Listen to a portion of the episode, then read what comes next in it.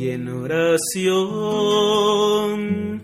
quiero preguntar al Señor, quiero escuchar a tu voz, las palabras con tu amor, ser como eres tú. Las virtudes teologales, la virtud de la fe. Olvido de lo creado, memoria del Creador, atención al interior y estarse amando al amado. En nuestra vida espiritual podemos distinguir un aspecto negativo y un aspecto positivo. El primero constituiría lo que sería la deconstrucción de todo aquello que nos impide vivir activamente la vida de la gracia, es decir, la ruptura con el pecado y todo aquello que nos conduce a eso.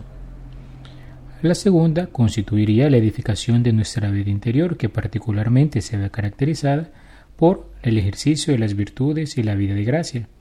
Son dos rostros de la dinámica de nuestra vida espiritual. Pero, ¿qué es una virtud? Una virtud es una disposición firme y estable que se logra en nosotros y por la cual realizamos actos buenos. De modo particular vamos a considerar en un primer momento las llamadas virtudes teologales y luego las virtudes humanas. Las virtudes teologales son las virtudes más importantes de la vida cristiana. Son base y fundamento de todas las demás. Su oficio es unirnos íntimamente a Dios como verdad infinita, como bienaventuranza suprema y como sumo bien en sí mismo son las únicas que dicen relación inmediata con Él. Comencemos por la primera, la virtud de la fe. La Iglesia nos enseña que la fe es la virtud teologal, es decir, aquella disposición firme y estable infundida por Dios en nuestra alma el día del bautismo, por la cual creemos en Dios y todo lo que Él nos ha dicho y revelado y que la Santa Iglesia nos propone, porque Él es la verdad misma. Por la fe, el hombre se entrega entera y libremente a Dios, por eso el creyente se esfuerza por conocer y hacer la voluntad de Dios. El justo vivirá por la fe, nos dice San Pablo.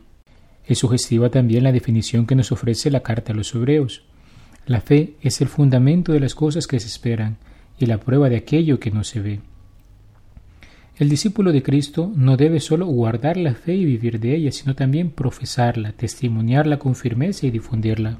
Los padres en el Concilio Vaticano II nos decían, todos vivan preparados para confesar a Cristo ante los hombres y a seguirle por el camino de la cruz en medio de las persecuciones que nunca faltan a la Iglesia. El servicio y el testimonio de la fe son requeridos para la salvación. Bien nos lo dice el Señor Jesús en San Mateo 10. Todo aquel que se declare por mí ante los hombres, yo también me declararé por él ante mi Padre que está en los cielos. Pero a quien me niegue ante los hombres, le negaré yo también ante mi Padre que está en los cielos. La fe es un acto personal, es la respuesta libre del hombre a la iniciativa de Dios que se revela. Pero la fe no es un acto aislado. Nadie puede creer solo, como nadie puede vivir solo. Nadie se ha dado la fe a sí mismo, como nadie se ha dado la vida a sí mismo.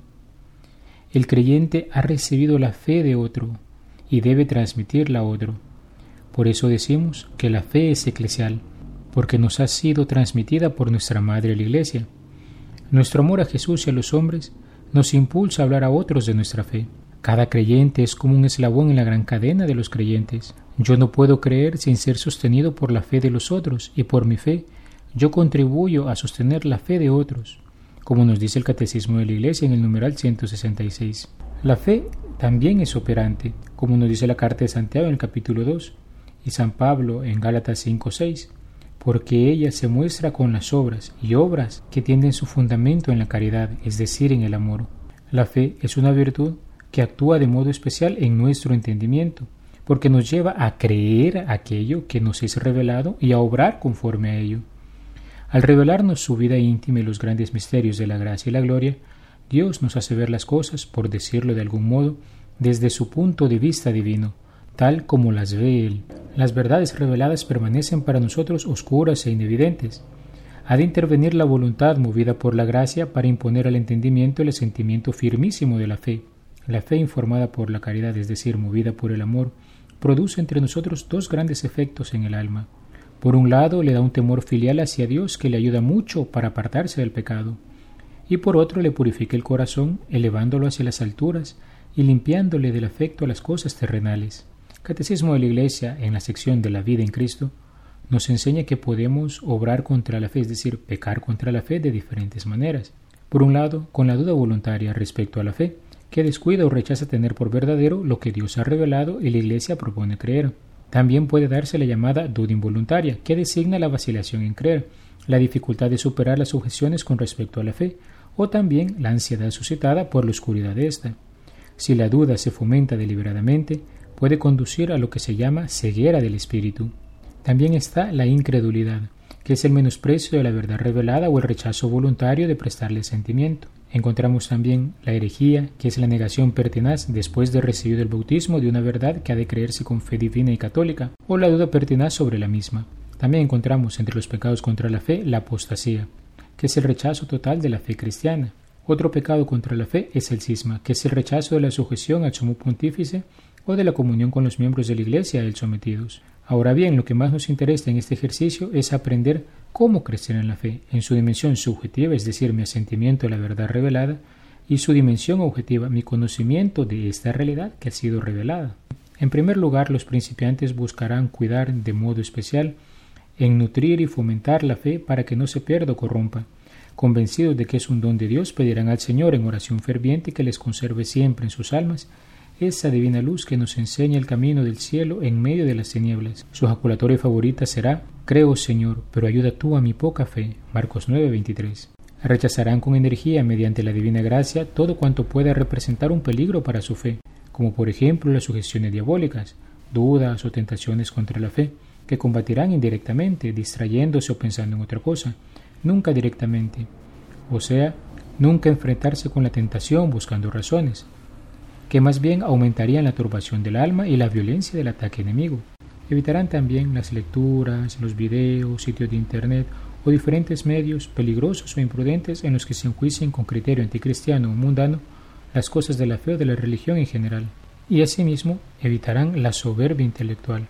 Por otro lado, procurarán extender y aumentar el conocimiento de las verdades de fe estudiando los dogmas católicos con todos los medios a su alcance catecismos explicados, obras de formación religiosa, conferencias, predicaciones, sermones, formaciones, etc., aumentando con ello su cultura religiosa y extendiendo sus conocimientos a mayor número de verdades reveladas. En cuanto al crecimiento de la fe subjetiva, procurarán fomentarlo con la repetición enérgica y frecuente de actos de fe y con la práctica de las reglas de sentir con la Iglesia que da San Ignacio de Loyola. Estas reglas van sobre todo acerca de la obediencia a nuestra Madre Iglesia, Escuchemos la primera.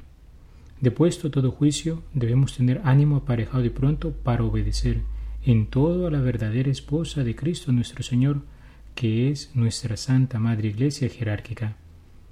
Y entre otras reglas tenemos la confesión frecuente, la participación en la Santa Misa, el recitar cantos, salmos y largas oraciones en la iglesia y fuera de ella, alabar mucho la religiosidad popular como la contemplación de las reliquias de santos, haciendo veneración de ellas y orando hacia los santos, alabando estaciones, peregrinaciones, indulgencias, perdonanzas, también candelas encendidas en la iglesia, valorar mucho las constituciones acerca de ayunos y abstinencias en la cuaresma, las vigilias, valorar mucho los ornamentos y edificios de las iglesias, así como las imágenes, y venerarlas según lo que representan alabar todos los preceptos de nuestra Madre Iglesia teniendo ánimo pronto para buscar razones en su defensa y en ninguna manera en ofensa.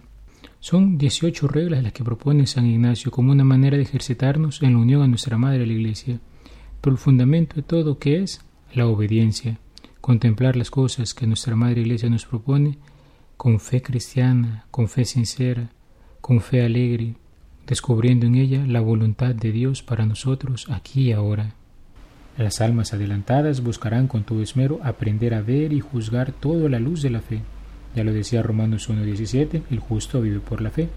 Hemos de ver a Dios a través del prisma de la fe, sin tener nada en cuenta los vaivenes de nuestros sentimientos o de nuestras ideas antojadizas.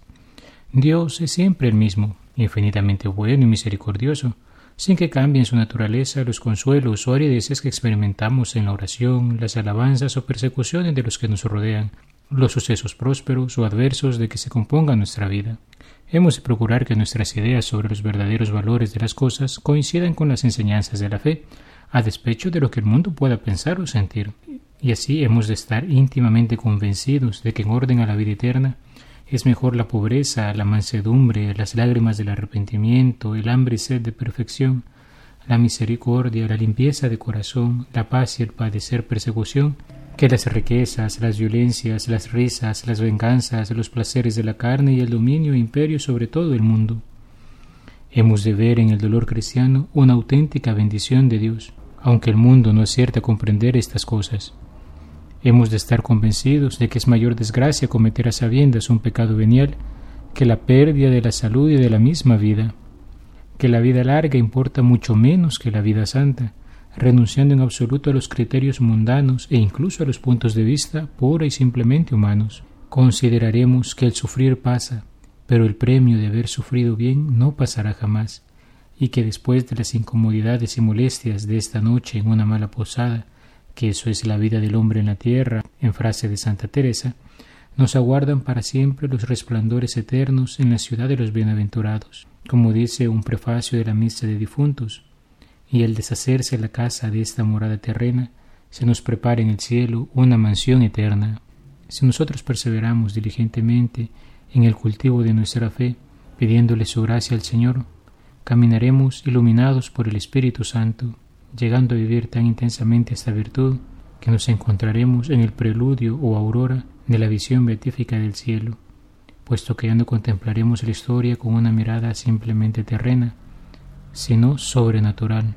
Dios nos ha dado un don precioso al infundir en nuestros corazones la virtud de la fe, esta disposición firme y estable para creer en Él, en su palabra y en todo lo que nuestra Santa Madre Iglesia nos propone como divinamente revelado.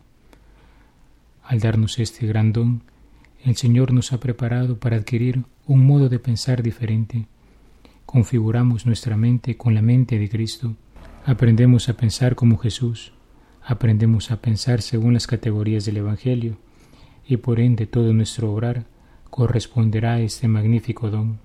Bendigamos al Señor por este gran don que nos hace a través de la virtud de la fe, de modo que podamos nosotros también aprovechar este tesoro inmenso que ha dejado y que la Iglesia nos ha transmitido. He sido el Padre Juan Carlos Cuellar desde la parroquia Santa Alicia en Altavista. Que Dios te bendiga. Alabado sea Jesucristo, por siempre sea alabado. En que te puedo servir. Déjame conocer tu voluntad. Dime, Señor, en ti yo quiero vivir. Quiero saber de ti, saber